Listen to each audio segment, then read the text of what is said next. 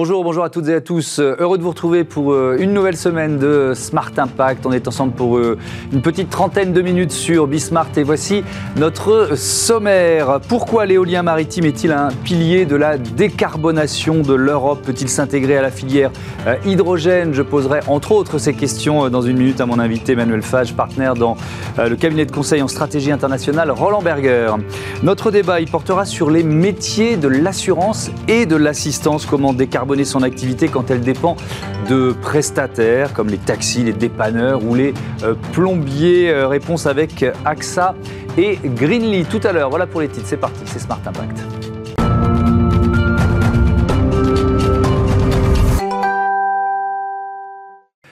Bonjour Emmanuel Fage, bienvenue. Vous êtes euh, donc partenaire en charge de l'énergie et du développement durable dans ce cabinet de conseil. Roland Berger, c'est un cabinet euh, créé en Allemagne par Roland Berger en 1967. Euh, quelles sont aujourd'hui ces spécificités, vos, domaines d'expertise en quelque sorte? Ah, très bonne question. Bah, c'est un cabinet international, effectivement. On est présent dans 50 pays. donc, on, on intervient pour les directions générales. Hein. donc euh, sur vraiment euh, les secteurs euh, classiques de l'économie, on est très présent dans tout ce qui est service public, énergie justement, c'est mmh. mon domaine, industrie. Voilà, c'est un cabinet qui a commencé vraiment sur des bases de restructuration industrielle en Allemagne en particulier. Voilà, donc on, se, on se situe sur beaucoup de, de, travail en stratégie ou en amélioration opérationnelle. Mmh. Et donc vous publiez régulièrement des, des études, notamment euh, euh, cette étude dont on va parler sur, euh, l'éolien maritime. déjà, peut-être poser un peu le, marché, le décor. C'est quoi la place des entreprises européennes sur ce, marché de l'éolien maritime? Alors, il se trouve que l'Europe est, très présente, hein, très en avance, on pourrait dire, sur ce sujet, parce que c'est quelque chose qui c'est une industrie qui a commencé tôt en Europe on a eu à équiper euh, le, nos côtes euh, pour, avec, avec de l'éolien offshore, donc avec des, turbines très spécifiques. C'est quand même pas pareil que ce qu'on met sur, euh, sur Terre. Mhm. Et donc, comme il y a eu une, une, impulsion très tôt en Europe, c'est vrai que l'industrie s'est développée et on a des, des fabricants qui, qui ont une avance technologique encore aujourd'hui. Oui, et, qui captent aujourd'hui, les entreprises européennes captent environ 60%, Des, des, investissements dans les parcs éoliens mondiaux mis en service ou devant l'être hein, entre 2020 euh, et 2023. Ça, c'est des chiffres que j'ai trouvés dans, dans votre étude. Et la France euh, on, en a parlé plusieurs fois ici de l'éolien maritime. La France, elle est en retard à, à l'instant T. Alors, elle n'est pas en retard en termes de, production, puisqu'on a quand même euh, des usines hein, qui, vont fabriquer. En termes d'installation, on est en retard. Alors, en termes d'installation, effectivement, on n'est pas en avance, on mm. pourrait dire. Euh, il n'y a pas encore d'éoliennes euh, offshore en fonctionnement, contrairement à ce qui peut se passer en Allemagne ou effectivement au Royaume-Uni. D'abord, ils vont arriver. après, il faut bien voir qu'effectivement, on a peut-être eu un peu moins de volontarisme que certains de nos voisins. Mm. Oui notamment, euh, alors la Grande-Bretagne n'est plus dans l'Europe, mais on est très très loin du nombre d'éoliennes qui sont déployées euh, sur les côtes euh, britanniques. Mais il y a quand même des entreprises qui jouent un rôle et qui exportent du matériel, là, des entreprises françaises ou installées en France, lesquelles? Exactement, bah, il y, a eu historiquement Alstom hein, avait développé une bonne technologie, alors maintenant c'est GE Renewables, mmh. mais ils sont présents effectivement avec plusieurs usines à Cherbourg, à Saint-Nazaire, voilà. Donc il y a aussi euh, une, usine qui va ouvrir de la part de Siemens Gamesa euh, au Havre. Donc, euh, donc effectivement, de l'emploi créé euh, et un vrai savoir-faire hein, sur, des, sur des machines qui sont vraiment pas anodines en termes de taille, mmh. en termes d'assemblage de, de, euh, à réaliser. Voilà, ce sont des, des c'est vraiment une, une, filière technologique. Mmh. Alors, vous publiez donc cette étude avec plusieurs, plusieurs leçons à en tirer. la première, l'éolien offshore, autrefois coûteux, est aujourd'hui compétitif par rapport à l'électricité fossile, d'origine fossile ou, ou nucléaire. Comment est-ce qu'il est devenu compétitif, cet éolien offshore? Alors, euh, justement, par, euh, par euh, le, développement de ces parcs en mer du Nord, en particulier en Europe, on a appris. Et effectivement, on, était en 2010, sans doute, pour donner quelques chiffres, hein, autour de 180 à 200 euros par mégawattheure. Donc, c'est des, des, prix de l'électricité assez élevés. Mmh. les derniers appels d'offres se situent autour de 50. Donc, vous voyez qu'en l'espace de 10 ans, on a énormément réduit le prix parce que on a, d'une part, ben, appris pour industrialiser, aller de plus en plus vite dans les processus de montage, par exemple, de ces éoliennes. Et puis aussi, technologiquement, on a commencé à fabriquer des machines de plus en plus grosses, ce qui permet de réduire les coûts fixes lors, de, lors de, des projets. Hmm, donc ça veut dire que cet éolien maritime, il est de plus en plus, il l'était déjà, mais de plus en plus intégré aux, stratégies globales des États, aux stratégies de décarbonation des, des États, ce qu'on appelle le mix énergétique oui, on voit bien. Alors déjà en Europe, encore une fois, on, est, on a déjà un parc euh, important installé, mmh. puis on a des, grosses ambitions. L'Union européenne annonce 300 euh, gigawatts, si je ne me trompe pas, pour 2050, ce qui est mmh. énorme. Euh, donc, donc, et, ça s'est lancé ailleurs. C'est ça la grande nouveauté depuis quelques années, c'est que ces baisses de coûts ont fait que l'Amérique du Nord, la Chine se sont lancés. alors pour l'instant, ils sont derrière en termes de capacité installée, et même en termes d'ambition, ils restent derrière l'Europe. Mais ils se sont lancés, et du coup, euh, c'est effectivement, ça fait partie de leur stratégie de décarbonation. Alors pourquoi de décarbonation? C'est parce que ça vient remplacer euh, comme vous le disiez, euh, des centrales qui vont disparaître au charbon ou au gaz en mm. particulier. Oui, ça veut dire qu'on peut imaginer, aujourd'hui c'est la Grande-Bretagne qui est, qui est le premier pays au monde en, nombre d'éoliennes mm. déployées, c'est ça. Mm. Mais vu la puissance des États-Unis et de la Chine, on peut imaginer que ces deux pays passeront devant à terme?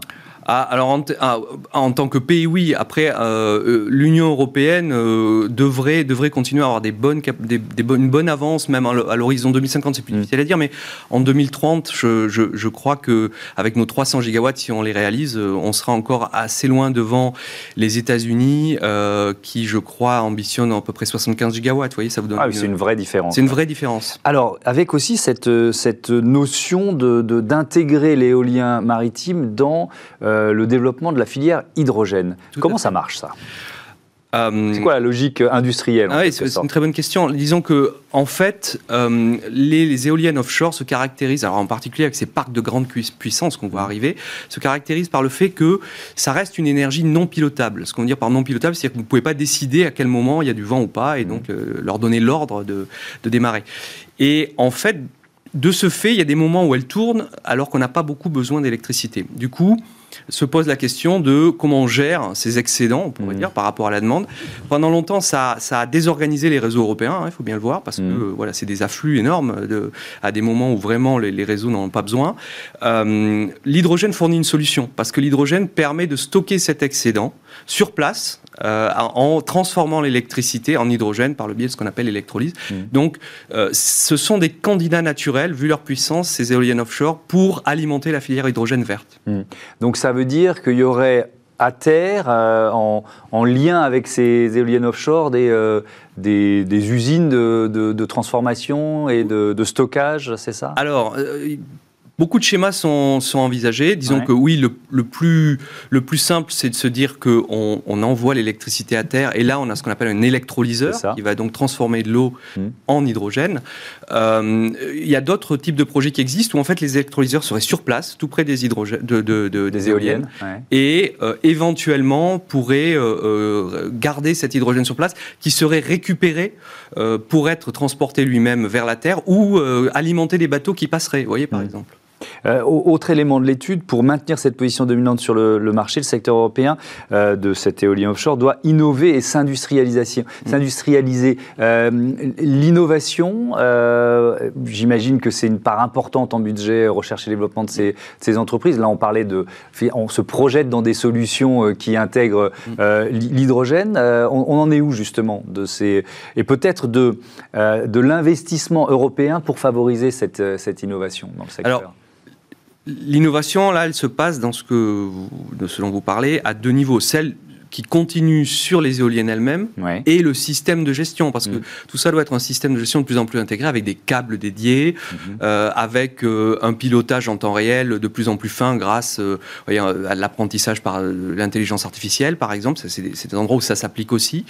Mm-hmm. on essaie aussi de mettre en place ce qu'on appelle de la maintenance optimisée pour euh, réduire les coûts Parce qu'en fait, ce qui coûte cher dans une éolienne offshore, c'est le milieu marin, hein, qui est très compliqué à gérer. Euh, voilà, en termes d'intervention. Donc du coup, on essaie vraiment de placer les, les, entretiens au moment où c'est le mieux. Euh, voilà. Donc il y a la partie éolienne et puis il y a la partie hydrogène où là, on continue à innover. Et là, on parle surtout de, de, savoir-faire des électrolyseurs ou de, en gros, toute la, la, filière, hein, la, supply chain euh, hydrogène de plus grande taille. L'enjeu, c'est vraiment de passer à des tailles industrielles parce que historiquement, euh, l'électrolyse était quelque chose qui se, qui se faisait dans des petites capacités. Là, on est en train de parler de très grosses capacités à déployer mhm. pour se connecter à ces éoliennes. Alors, c'est n'est pas euh, hum, particulièrement euh, détaillé dans, dans l'étude, mais quand on parle d'éolien terrestre ou d'éolien offshore, il y a toujours toujours la question de l'acceptation, et peut-être d'ailleurs que mm. ça passe par, par l'innovation aussi. Moi, on en a parlé plusieurs fois dans, dans, ce Smart Impact. Souvent, les projets sont d'autant mieux acceptés qu'il y a une association des riverains, une, mm. une euh, un intéressement même euh, financier. Euh, est-ce qu'on peut développer l'éolien offshore sans intégrer cette dimension-là? Euh, vous avez tout à fait raison. C'est sans doute, vous parliez tout à l'heure du retard français. Je pense qu'on n'a pas bien planifié tout ça en France, hein, sans attribuer spécifiquement de, de responsabilité. Mais euh, euh, au total, euh, l'éolien offshore, ça occupe pas une énorme, un énorme territoire marin. Vous voyez, on, a, on doit arriver à. Mais il faut euh, gérer effectivement l'impact environnemental, il faut gérer les pêcheurs, que, tout ce qui. Et, puis la, faune aussi. Donc tout ce qui vivait là continue à vivre sans, être, sans être dérangé. Et donc, on n'a pas peut-être su socialement mettre en place les mécanismes de, de, consultation ou d'idées ou mm. qui ont permis de rendre ça plus acceptable. Alors, il faut quand même voir que c'est plus acceptable offshore que l'onshore. Euh, et plus il est loin, plus c'est acceptable parce qu'on va se retrouver dans des endroits. Voilà. Donc la question, et je reviens à votre point sur l'innovation, c'est comment on arrive à faire des éoliennes qui sont de plus en plus loin des côtes tout en restant rentable, euh, euh, parce que là, on sait qu'on va diminuer l'impact visuel, etc. Et donc mm. là, l'innovation, elle vient de ben, des câbles, par exemple, comme on fait pour tirer des câbles sur une si grande longueur. Et puis, euh, on, ne peut plus poser les éoliennes au fond. Hein, on ne peut plus avoir de fondation. et on passe à ce qu'on appelle l'éolien flottant. Et là, effectivement, il y a aussi une énorme dose d'innovation qui est encore devant nous parce que il va on est au prototype, on est au premier déploiement, mais il va falloir apprendre à gérer des éoliennes qui flottent au lieu d'être ancrées. Et eh ben voilà, euh, des, par des, fondations. des perspectives passionnantes. Merci beaucoup, merci Emmanuel Fage. Merci à bientôt sur, euh, sur Bismart. On passe à, à, notre débat tout de suite. Euh, comment le secteur de l'assurance, de l'assistance peut réduire son impact carbone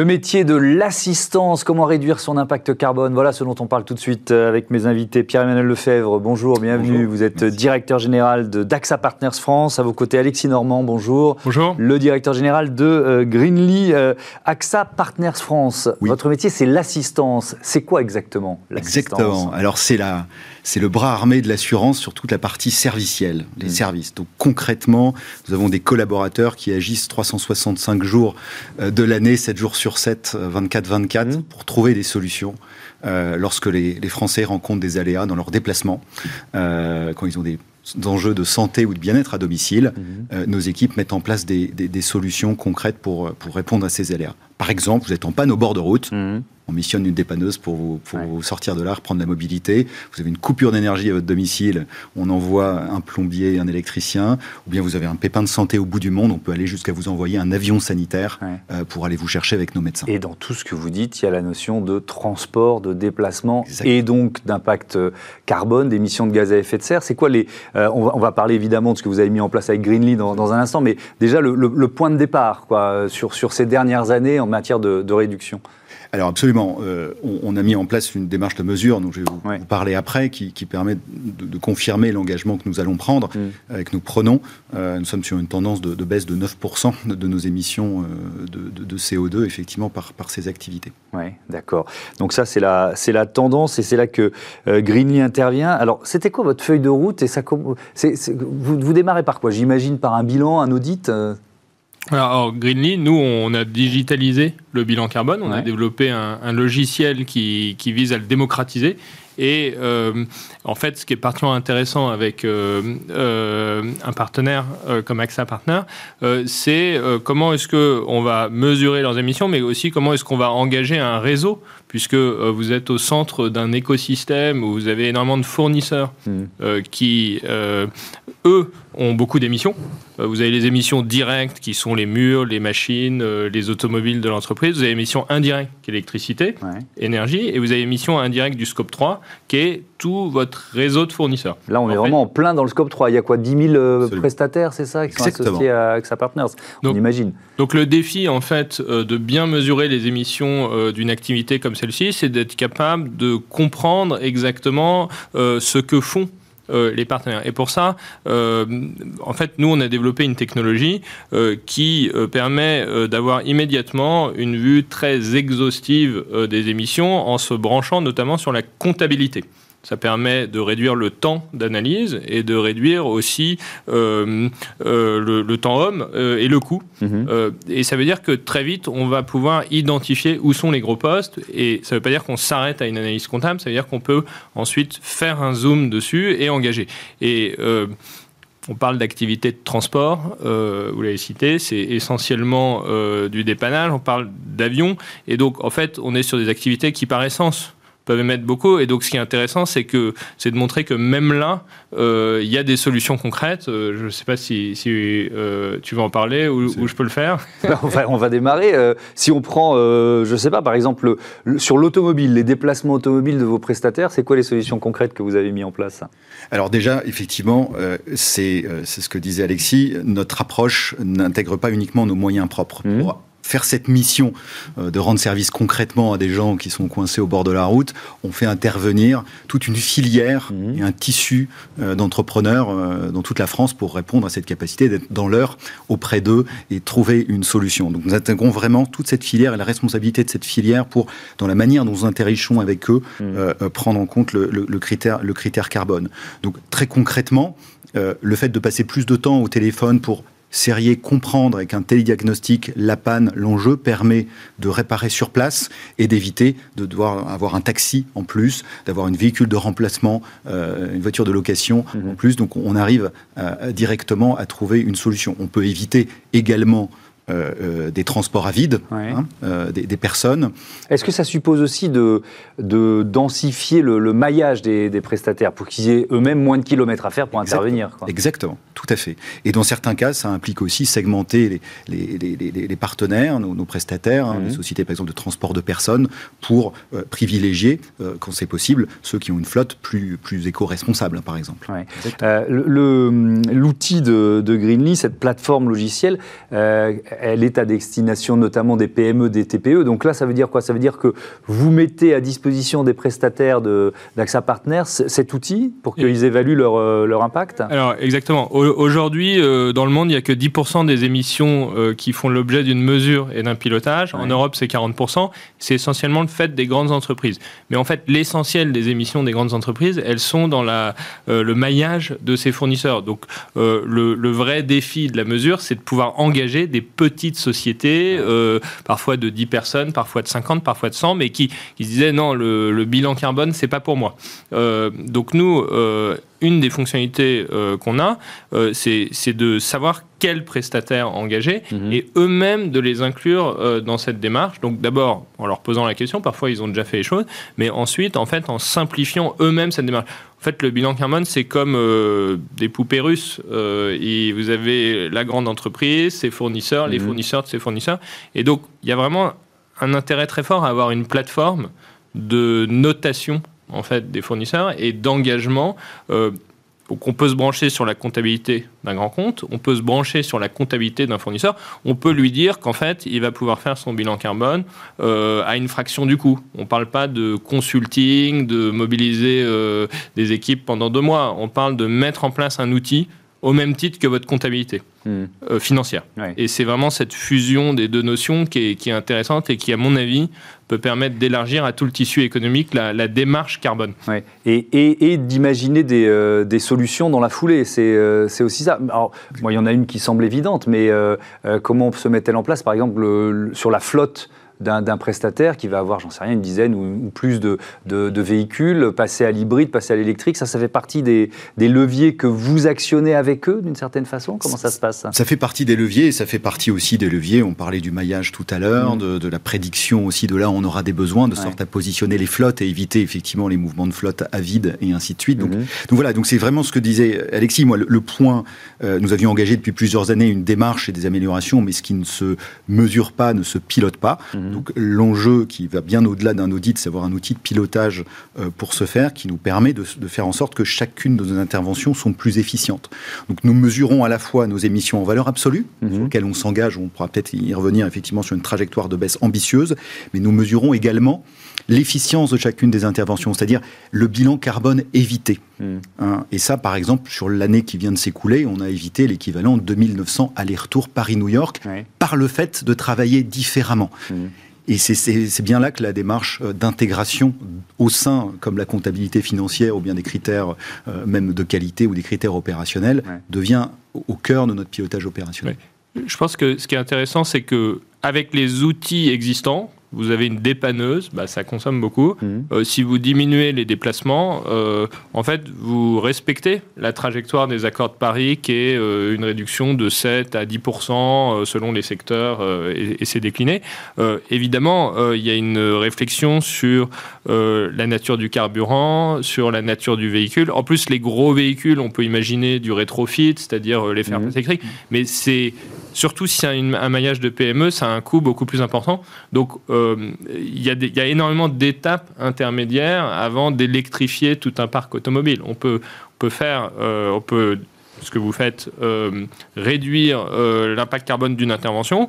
On peut réduire l'impact carbone des déplacements en général par de l'éco-conduite. Et avec toutes ces petites interventions, on, on, réduit de 10, de 20, de 30 et, et on se donne le temps euh, de basculer sur de l'électrique, peut-être une hmm. étape intermédiaire qui est le biogaz, et, etc., etc. Et alors, effectivement, ça donne quel engagement, quelle, quelle trajectoire pour AXA Partners? Alors, un engagement euh, d'ici 2030 de baisse de 42% de nos émissions euh, CO2 hmm. en valeur absolue. Donc, c'est ce qui est cohérent avec les engagements de la COP 21 que, nous, que, nous, que, nous, que nous prenons. Et, c'est cohérent avec ce qu'on observe sur l'année écoulée, puisque l'année écoulée, effectivement, on était quasiment à 10% de, baisse de nos émissions. On a parlé, il nous reste une minute trente, on a, on a parlé que de transport, on n'a pas parlé de, de santé, mais ça se rejoint d'une certaine façon. La, téléconsultation, par exemple, ça c'est. Alors j'imagine que vous êtes porté par le voilà par le par l'époque, mais elle se développe vraiment euh, assez massivement. Elle se développe. On était le premier acteur, hein, le faire en France aussi, pionnier il y a il y a six ans euh, de la pratique mmh. euh, et, de manière générale, hein, le, la, santé à, à, distance, même quand les Français peuvent être à l'étranger, mmh. que ce soit pour leur travail, que ce soit en titre de loisir, euh, permet d'importer l'humain et l'expertise auprès des Français sans impliquer de déplacement ou de consommation euh, de services d'urgence qui peuvent être pris par d'autres par d'autres priorités à ce moment-là. Donc effectivement, ça se, ça se développe. Mmh. Merci beaucoup, merci à, à, tous les deux. On passe euh, tout de suite à, Smart Ideas. on vous propose de redécouvrir, redécouvrir ces calendriers de l'Avent pour enfants aventuriers. Smart Ideas avec BNP Paribas. Découvrez des entreprises à impact positif.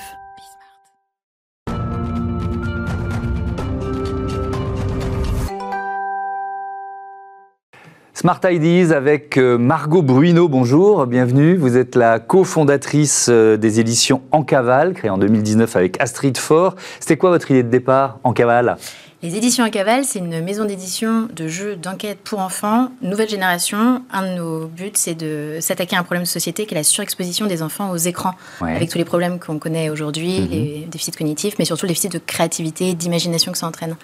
Et donc, vous transformez les enfants en, chasseurs de trésors, en enquêteurs, c'est ça? Exactement. On crée des jeux qui réveillent la créativité et l'imagination, des jeux très immersifs et interactifs, mais l'enjeu, c'est de faire de l'interaction sans écran, avec du papier, du carton, des objets.